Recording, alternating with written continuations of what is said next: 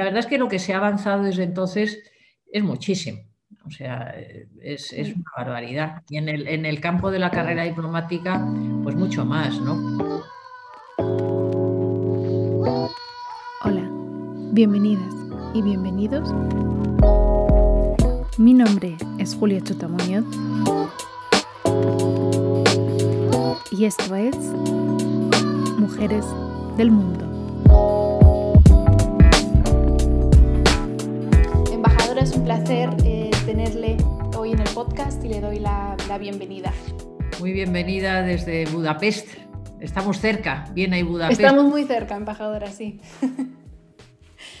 Para empezar eh, nuestra conversación me, me, gustaría volver un poco atrás en el tiempo, como me gusta hacerlo, atrás en el tiempo a sus comienzos de su carrera diplomática, es decir, hablar un poco sobre su vida al principio ah, como diplomática. ¿Dónde y cuándo se remonta su sueño de convertirse en diplomática? La verdad es que se remonta hace, hace bastante. Yo de, pequeñita quería ser o paracaidista o torero. Eh, eso es muy pequeñita. Luego, eh, luego me empezó a gustar mucho la, arquitectura, pero, mm, pero, dibujo fatal. Y entonces me di cuenta de que por ahí no tenía mucho por venir. Y bueno, yo soy hija de diplomático, o sea que lo he mamado desde pequeña. Eh, o sea, he, estado, he tenido una infancia nómada, 11 colegios. Y, y la verdad es que yo siempre, y eso ya se me ha quedado, ¿no? Siempre era la nueva del colegio, esa que no sabe pues eh, cosas evidentes, cómo se llama la profesora de matemáticas, que es imbécil, o dónde están, yo qué sé, pues los balones para el recreo, o, dónde está el baño. O sea, yo tenía que preguntar esas cosas que para todas, eh, digo todas porque, porque eran colegios de niñas, casi todos ellos, vamos, dependía. En el liceo francés en Marruecos estuve también, pero y, entonces, pues eso, la verdad es que me, costó, al principio yo además era una niña muy tímida y tal, me costaba mucho adaptarme, ¿no? Pero luego le, cogí el gusto y luego tenía también una ventaja de que, son los idiomas, o sea, que me vinieron bastante, eh, o sea, esa, ese eh, que dicen los franceses de paysement, pues por una parte, efectivamente, eh, es estar fuera de tu país pero por otra parte, pues me permitió darme cuenta de lo que era no hacer turismo, sino vivir, otros, vivir en otros países. Y eso puede tener dos efectos. Nosotras somos dos hermanas y eh, a mi hermana el Escorial le parece el extranjero y, a mí, sin embargo, pues ya desde, desde muy jovencita veía los autobuses, que eran autobuses amarillos, no sé ahora cómo, cómo son, que iban a barajas y me, daban ganas de subirme a ese autobús a donde fuera. Y, entonces, pues, eh, y, en el aeropuerto, el verlas, ahora que con la pandemia se ven cuatro vuelos. Sí, muy pocos. Pero en fin, cuando se veía que cambiaban a las 11.40, mm. no sé qué, en fin, pues me entraba como una, eh, un gusanillo ahí de ganas de, de ganas de viajar, ¿no? En el año 1983, si recuerdo bien, usted accedió a la carrera diplomática. ¿Qué recuerda de su primer destino siendo una mujer joven eh, recién diplomática? Bueno, yo creo que hay que remontarse un poquito antes. O sea, yo ingresé en la carrera diplomática en 1983, pero la oposición la hice en 1900. En, mi época había que hacer una oposición de ingreso en la escuela diplomática, luego un año de escuela diplomática y luego un año de, eh, de oposición de entrada en la carrera diplomática. ¿no? Y entonces, eh, bueno, era un procedimiento selectivo muy, muy duro, porque yo creo que empezamos opositando pues como 300 y acabamos saliendo de la escuela 14. Y en esa promoción de 14 que fue una promoción muy pequeña, éramos cinco mujeres y la verdad es que fue un punto de inflexión el, eh, cambio, o sea, la proporción de mujeres en esa, en esa, esa promoción. ¿no? Pero también es verdad que, eh, eh, bueno, mi, mi, padre me decía siempre, siendo el diplomático, anunciada, no te hagas diplomático, hazte técnico comercial, porque así no tienes esa obligación de salir al extranjero. Y, le contaré, eh, en fin, es una anécdota personal, pero, eh, pero yo preparaba las oposiciones con una que se convirtió en íntima amiga mía. Eh, actualmente, y además lo digo porque no es ningún, no es ningún secreto, Aurora Díaz Rato se llama y está de embajadora en, en Ginebra. Y estudiábamos un día en su casa y un día en la mía ya hicimos los temas juntas y todas estas cosas. Bueno, pues no nos confesamos que teníamos novio hasta seis meses después de estar viéndonos todos, viéndonos y sufriendo, estudiando todos los días. ¿Por qué? Porque mm, en esa época, o sea, eso empezaría, es que ya, no, no, me acuerdo, pero sí empezaría a preparar en el 80. Pues el tener novio era como que, te ibas a casar y que total ya pues tenías, eh, y las dos teníamos prohibida la entrada a nuestros entonces novios en la escuela diplomática. O sea, eh, era, era, una, era una realidad, o sea, como, eh, como ha sido una realidad para mí en mi vida, en mi vida profesional, personal, eh, mi carrera diplomática, yo soy diplomática de, carrera, como acaba de decir en el año 83, pero ha sido una carrera atípica porque he estado eh, trabajando en, el, sector privado, trabajando en otros ministerios, trabajando pues, en Zarzuela, en la Comunidad de Madrid, o sea, no soy una diplomática de carril, digamos, ¿no? y por ejemplo, recuerdo, eh, me, contrataron en una, en una, empresa privada y, mm, eh, y, de repente, bueno, pues eh, me quedé embarazada. Y entonces, pues había mm, amigos míos, entre ellos mi antiguo jefe, que me decían, no lo digas, no lo digas, porque estaba todavía en, en esos tres primeros meses de prueba en la empresa, ¿no? Yo pensé, bueno, no, no van a decir esta chica como nos engorda, ¿no? Y entonces preferí, preferí decirlo, pero preferí decirlo y mm, algunos mm, me aconsejaron eso, que no lo dijese. ¿Por qué? Porque esta, pues entonces ya te da los niños y tal. Y entonces además tenían ahí la posibilidad perfecta de, decir, oye, mira, no has encajado en el perfil de, este mm. Leo y, no nos vales y adiós, eh, encantado de conocerte, ¿no? Y la verdad es que no lo hicieron. La verdad es que no lo hicieron y la verdad es que recuerdo, se trataba de una, una correduría de reaseguros y recuerdo un viaje a Londres, al Lloyds de Londres, eh, un viaje de, profesional que yo estaba ya de, más de siete meses y de eso que iba tapándome con el abrigo era en invierno para que no se el tripón, porque además era el tercer hijo, ¿no? Y, y, bueno, o sea, de hacer mucho más que lo que hubiese hecho cualquiera por haberme, por hacerme perdonar el, pecado, entre comillas, eh, eh, ese, desliz de haberme quedado embarazada, ¿no? Mientras que entonces, eh, en, esa época, o sea, es que ya hace algunos años, claro, en esa época, pues un, señor, eh, su mujer se quedaba embarazada y era como, enhorabuena, que vas a ser padre, y lo que había eh, por detrás de eso es, este tendrá que trabajar más duro para alimentar a su familia, digamos, poniéndolo muy negro sobre blanco, muy sin matices. La verdad es que lo que se ha avanzado desde entonces es muchísimo.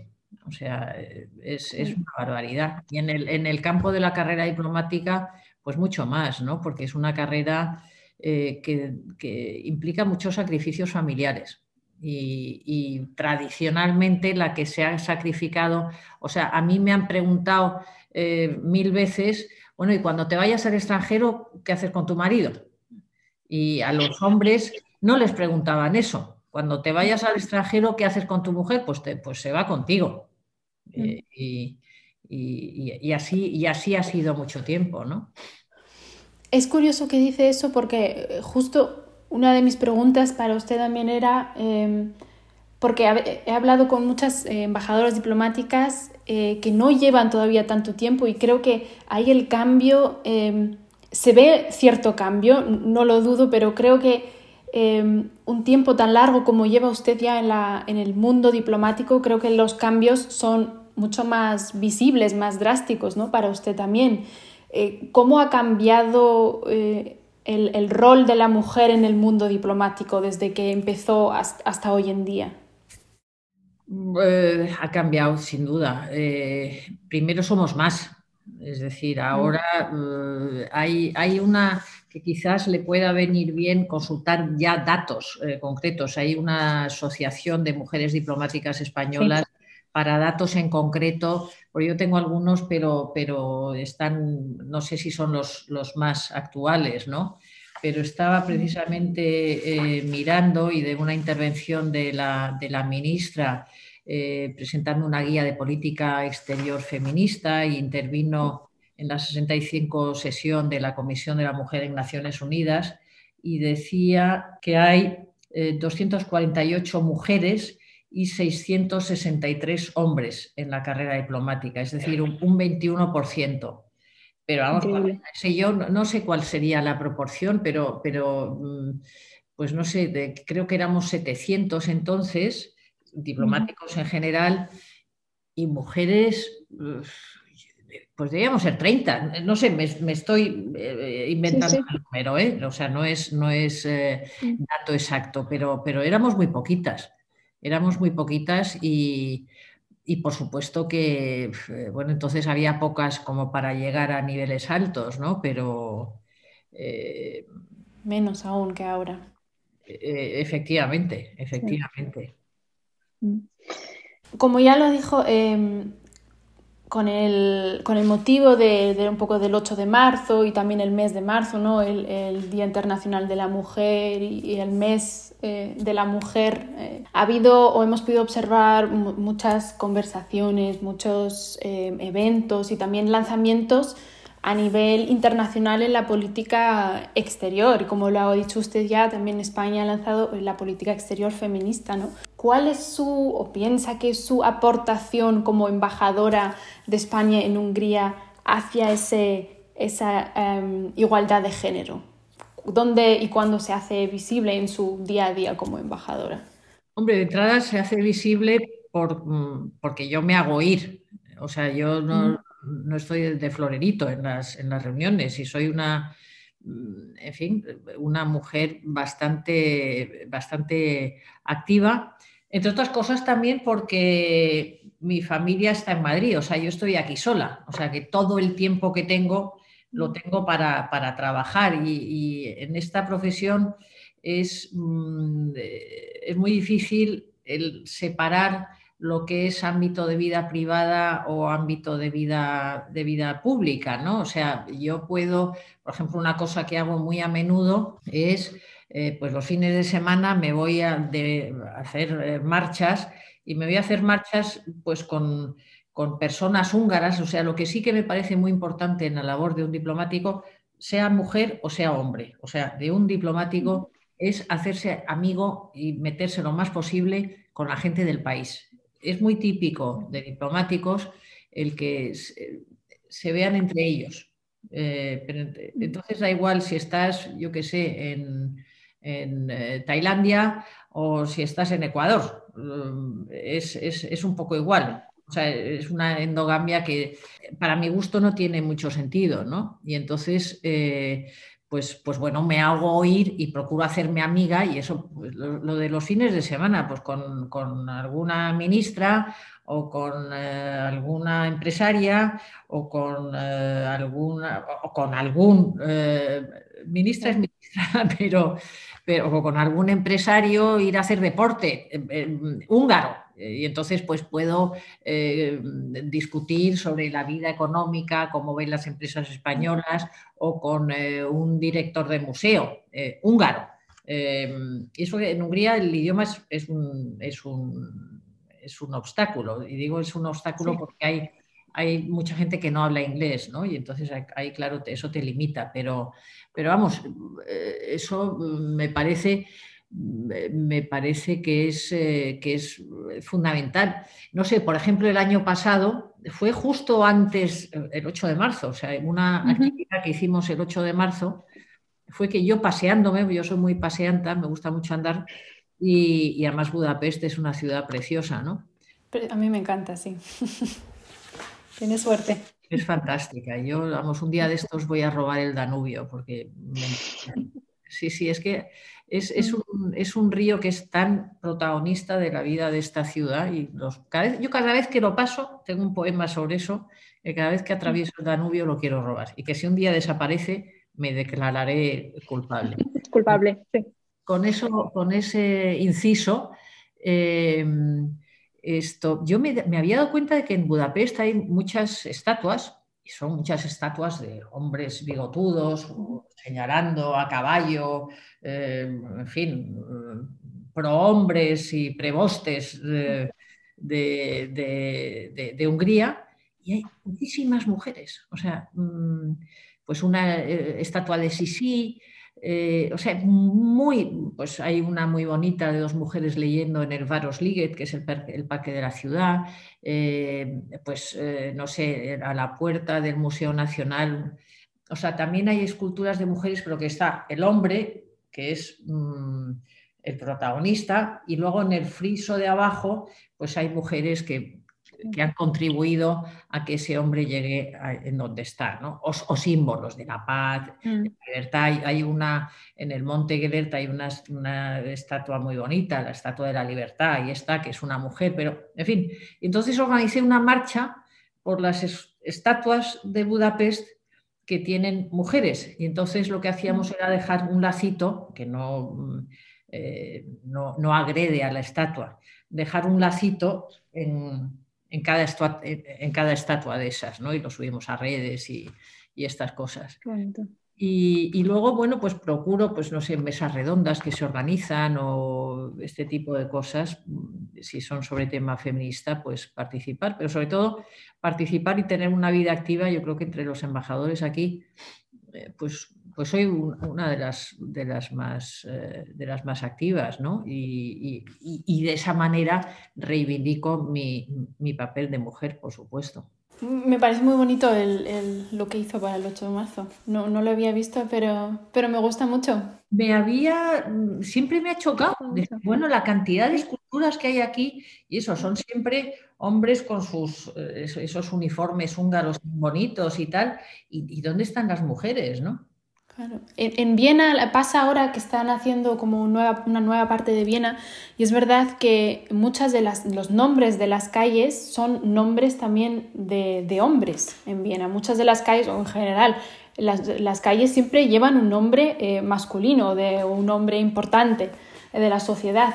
Y ahora lo que han hecho es, han cambiado eh, la ley que cada calle que se construya eh, nueva tiene que llevar un nombre femenino que no solo han sido los hombres importantes eh, en la sociedad y que deberían eh, llevar su nombre a una calle. Efectivamente. Tendré que fijarme más eh, paseando por Viena a ver si hay esculturas. de esculturas, a ver cómo está la Claro, sí, iré en búsqueda de, de esculturas. ya lo he dicho hablando sobre el Danubio, sobre las poesías. es verdad que yo eh, le conocí a través de una compañera porque me recomendó un libro suyo y tengo que meterme también en el, en el tema de que usted no solo es embajadora, aparte de muchas cosas más, sino también escritora. Y me recomendó, eh, como ya dije, su nuevo libro, Contigo a la Distancia. Y me gustaría hablar un poco sobre el libro porque He de admitir que todavía no lo he leído, pero porque no me ha llegado a tiempo de nuestra entrevista, así que ya tengo muchas ganas de, leer, leerlo cuando me llegue a casa. Em, pero en el libro habla un poco sobre pues, sus experiencias ¿no? durante el, año pasado de la pandemia y también todo lo ocurrido en la embajada y el consulado y todo lo que conllevó la pandemia. ¿Cuál ha sido el momento para usted que más recuerda en este tiempo difícil del año pasado? Muchos, la verdad. O sea, yo creo que y con ese libro no era la misión de ese libro o mi objetivo con ese libro no era reivindicar la labor del diplomático. ¿eh? O sea, mi objetivo mm. con ese libro, yo procuro separar mucho mi sombrero de, embajadora o de diplomática y mi, sombrero de, escritora, ¿no? Lo cierto es que soy la misma persona, o sea, que una cosa alimenta a la otra. Y yo creo que reivindico mucho la labor la labor del diplomático, que tenemos muy mala fama, desgraciadamente, y la verdad es que, mm, pues no sé, eh, acabo de ver en el telediario que la princesa Leonor ha hecho su primer eh, acto oficial sola, que ha ido al Instituto Cervantes, eh, en fin, un acto en el Instituto Cervantes, y entonces en un momento dado ella hace una pregunta diciendo cómo están eh, los uh, directores o los uh, empleados del Instituto Cervantes que llevan mm, tanto tiempo sin ver a sus familias por, la pandemia. Bueno, pues que me pregunten a mí, ¿no? O sea, no veo a mi hijo desde el mes de agosto del año pasado. Eh, y entonces, eh, pues, pues eso es, eso es ese sacrificio familiar al que yo me refería al principio. Y yo, como hija diplomático, pues yo empecé, llevo sin vivir, o sea, viviendo sin mis padres desde que yo tenía 16 años y mi hermana 14, que es un poco joven para vivir sin, los padres, ¿no? Pero eh, aparte de eso, eh, los diplomáticos somos gente que lo mismo valemos para un roto que para un descosido. Eh, o sea, y es de las cosas que a mí me parecen mm, lo más atractivo de nuestra profesión, ¿no? O sea, la variedad, el abanico de actividades a las que te tienes que dedicar. Y, con la pandemia, de repente, pues mm, nos pilló que nadie nos había entrenado para eso, ni nadie nos había dado instrucciones para eso. Y los problemas que se nos plantearon eh, por las restricciones a la movilidad, fueron, fueron, fueron tremendos, ¿no? Mm. Y, la, o sea, pues cómo se dificultan, pues no sé, una empresa que tenía un, eh, directivo, una empresa española cuyo, cuyo directivo pues vivía, eh, es una empresa que está muy, cerca de la frontera con Austria. Y entonces este señor vivía en Austria. Entonces no podía pasar Mm, que, hacía todos los días el, trayecto desde, desde, desde, su lugar de residencia en Austria hasta la localización de la empresa en Hungría, ¿no? Eh, y, en fin, bueno, aparte de, actividades que, se cayeron de repente porque no se podían, bueno, todo se canceló, ¿no?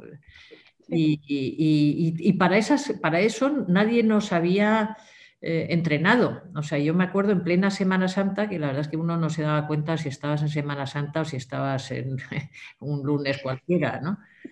Pero, pero pues no sé, hubo una compra de una medicina que se llama Propofol, yo me, enteré entonces de lo del Propofol, que es algo que se utiliza como, como sedante para pacientes que están en, la, en la, UBI con, con COVID, ¿no? Entonces España, una empresa española había comprado y tal. Y bueno, fue mm, desentrañar dónde estaba el, cuello de botella y para ver si hice gestiones en varios ministerios, pero además a, un alto nivel, ¿no? O sea, el, ser embajadora pues te da un alto nivel de interlocución, sobre todo si practicas ese nivel de interlocución. Claro, o sea, esto que le estaba contando antes de los paseos por, eh, por el monte, eh, pues empiezas a hablar y hablas de, tonterías, pero también puedes, puedes meter cosas importantes también. Cosas importantes o, pues no sé, invitar a comer eh, en la residencia mm, a una serie de personas, pues eso proporciona información y proporciona interlocución. ¿no? Entonces, bueno, pues son cosas eh, que se nos plantearon así sin, sin, previo, sin previo aviso y, sin previa eh, formación o ensayo eh, y, entrenamiento. ¿no? Te encuentras con eso y, eso en la vida diplomática.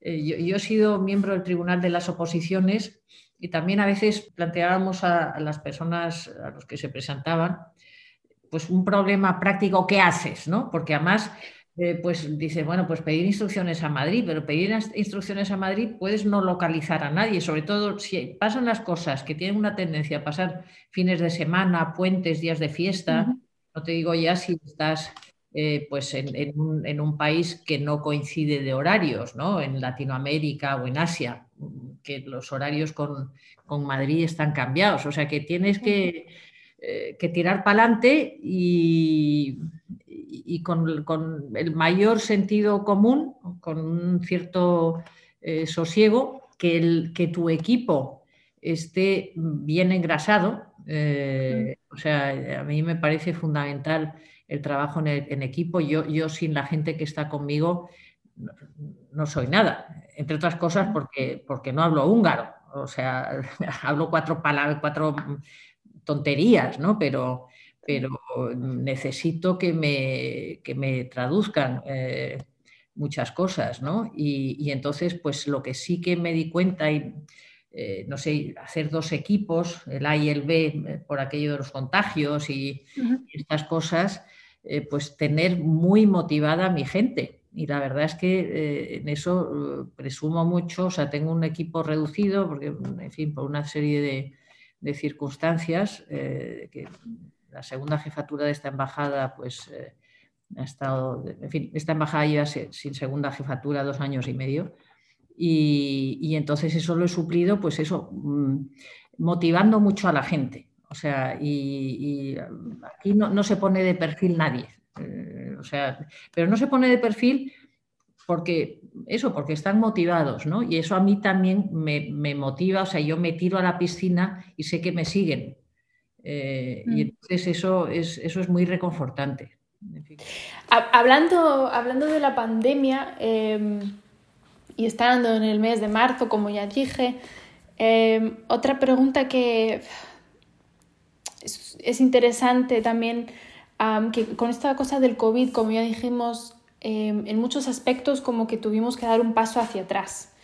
En muchos aspectos hemos dado nos hemos parado un poco ¿no? en el avance de, la sociedad, de, muchos aspectos. Y otro es, o la pregunta a usted es, que cómo, cómo ha afectado la pandemia a la lucha de, género, es decir, y, la lucha de género en especial también en la diplomacia.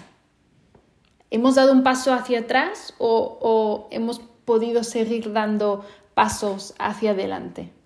Eh, bueno, todo se para un poco. Yo, mm, desde luego, eh, lo que ha habido es un incremento de violencia de género, pero por, el confinamiento. Es decir, si estás eh, tu pareja, y normalmente es, el hombre, está encerrado contigo y no, mm, y ya se pone uno bastante nervioso de estar encerrado, eh, y encima eh, si te llevas mal o si hay una violencia subyacente anterior, pues eso, eso se incrementa.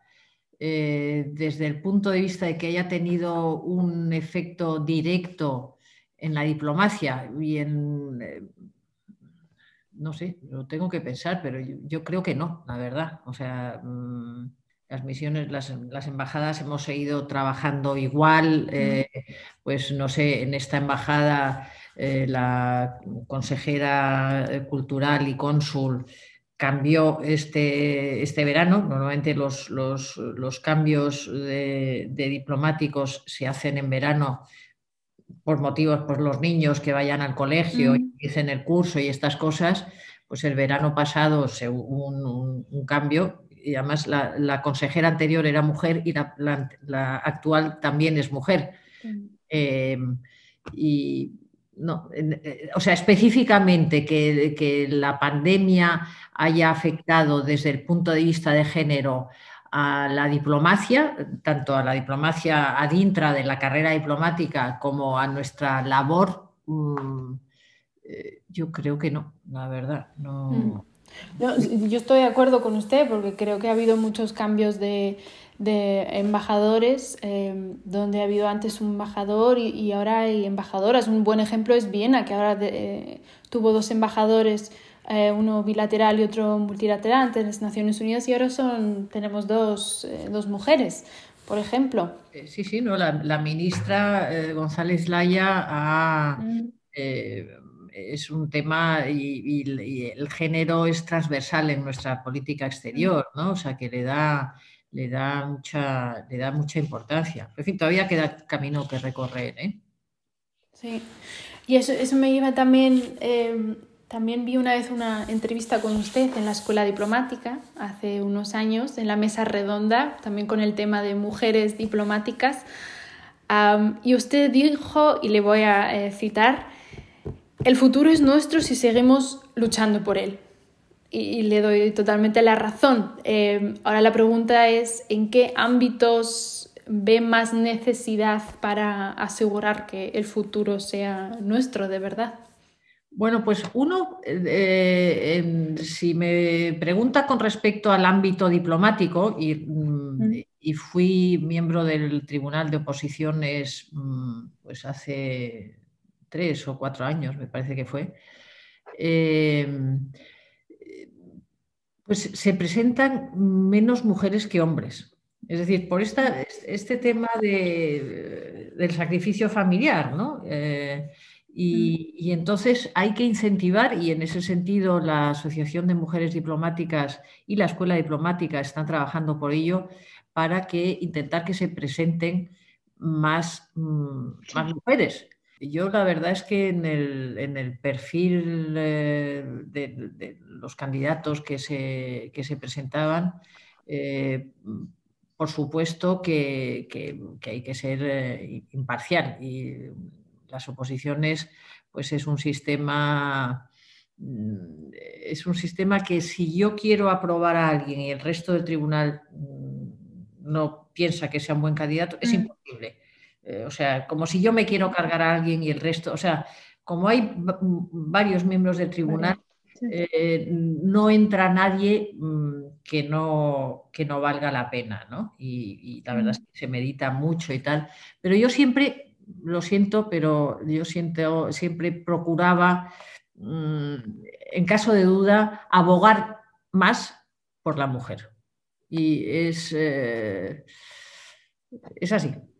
¿Y cómo podemos eh, incorporar más a la mujer o hacer que las mujeres eh, se sientan más, eh, no sé si acogidas o bienvenidas en, el mundo diplomático o que se sientan que también tengan posibilidades siendo una mujer?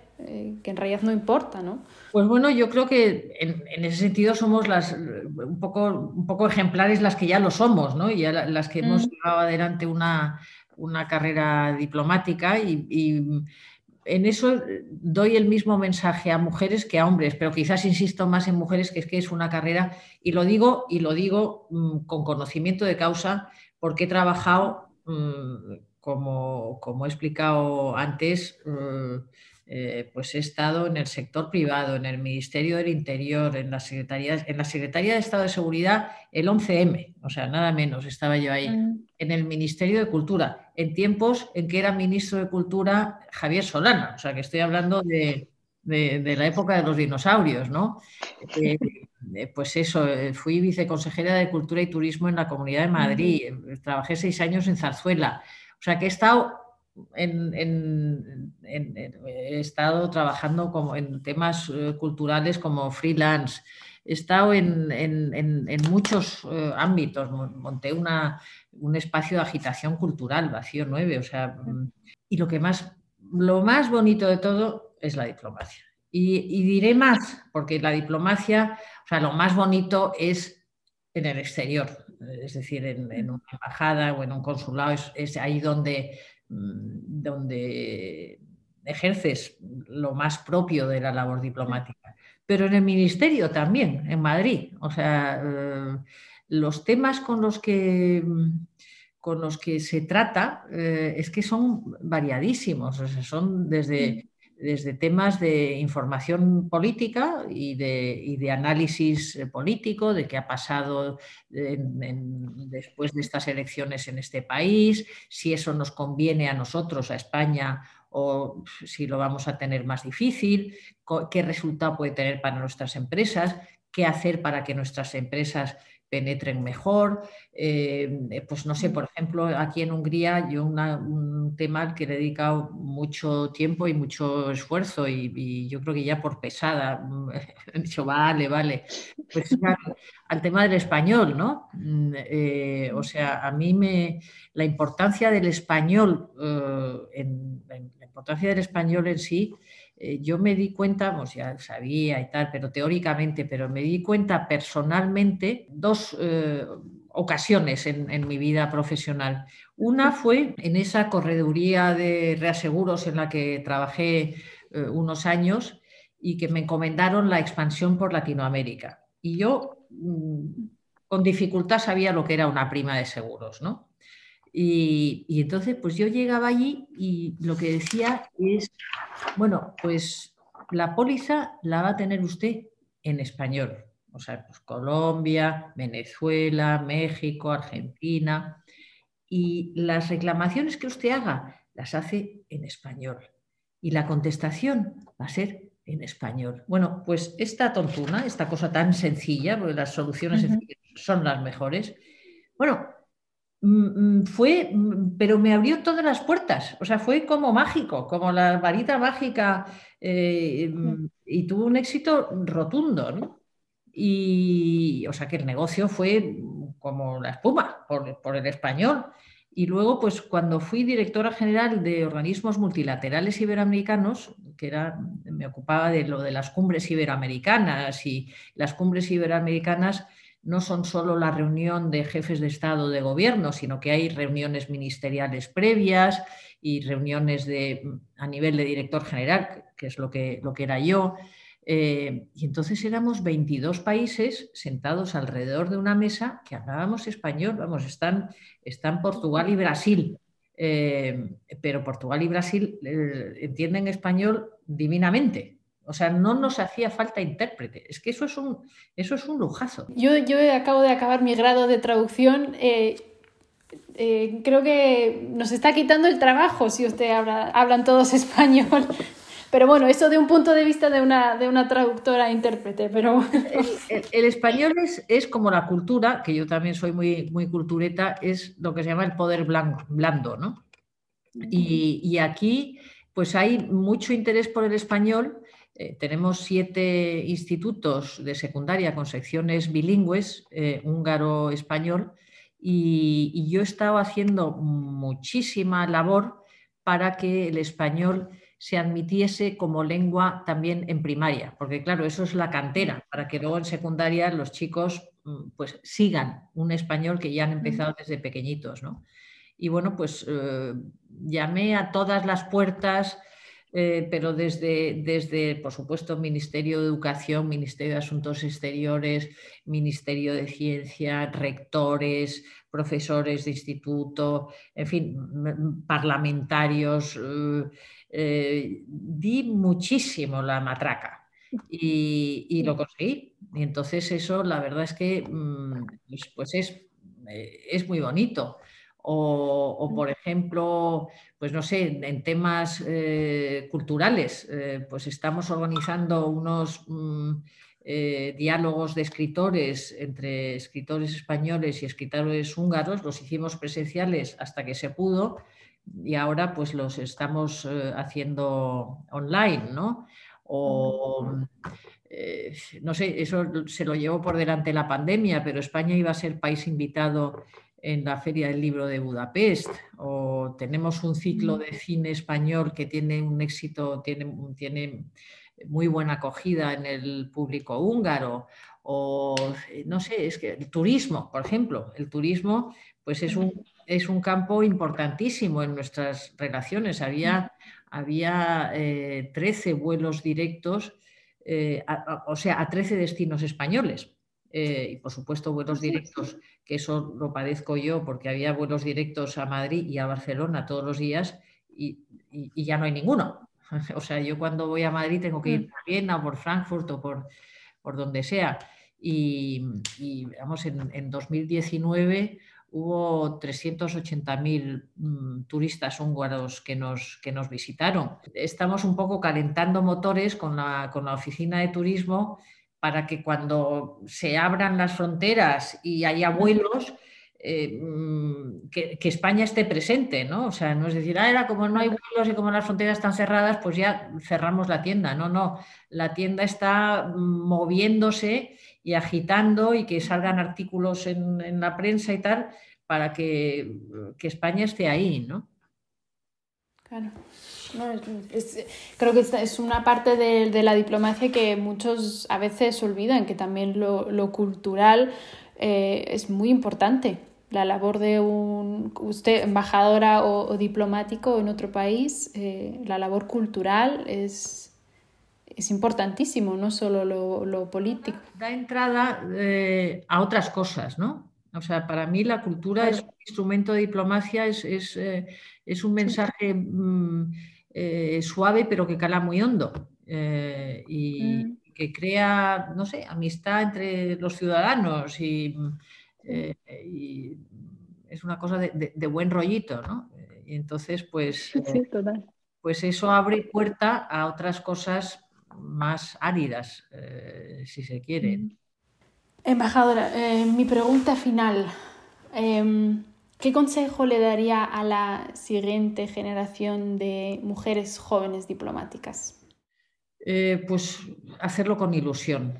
Yo me parece que atreverse y hacerlo con ilusión, porque realmente es una carrera que, proporciona muchas eh, oportunidades. Eh, eh, o sea, yo he conocido a, personas y he tenido interlocución con, gente que no, no, hubiese tenido en otro, en otro sitio. ¿no? O sea, es, no sé, es, es, una buenísima oportunidad. O sea, interlocución, pues pues ahora, vamos, y no creo que no desvelo ningún secreto, espero que, eh, porque, y además que quiero hacer propaganda de eso, pues la eh, Katalin Kariko es eh, una científica húngara que ha, cuyas investigaciones han sido esenciales para, la elaboración de la, vacuna contra el COVID, ¿no? O sea, de la, Moderna y la Pfizer eh, BioNTech, que es donde trabaja ahora, pues la he propuesto para el premio Princesa de Asturias de, Ciencia. Eh, pues, eh, pues me he escrito con ella. O sea, mm, pues a mí es una cosa que me mm, me produce mucha, mucha satisfacción. Y, yo que no soy especialmente nacionalista, pero a mí si me ponen un cartelito delante que pone España, mm, o sea, saco pecho y, estoy honradísima de representar a mi país, ¿no? Y estoy, eh, creo que nos debemos y en nuestro servicio al ciudadano, que ahora en épocas de COVID, eh, o sea, la parte consular de, nuestra tarea, eh, pues es importantísima. Pues embajadora, muchísimas gracias por su tiempo, por sus palabras, por sus historias. Han sido muy interesantes y ha sido un placer hablar con usted. Pues muchas gracias a usted y mucha, mucho éxito con el blog y espero que esta tertulia entretenga a los oyentes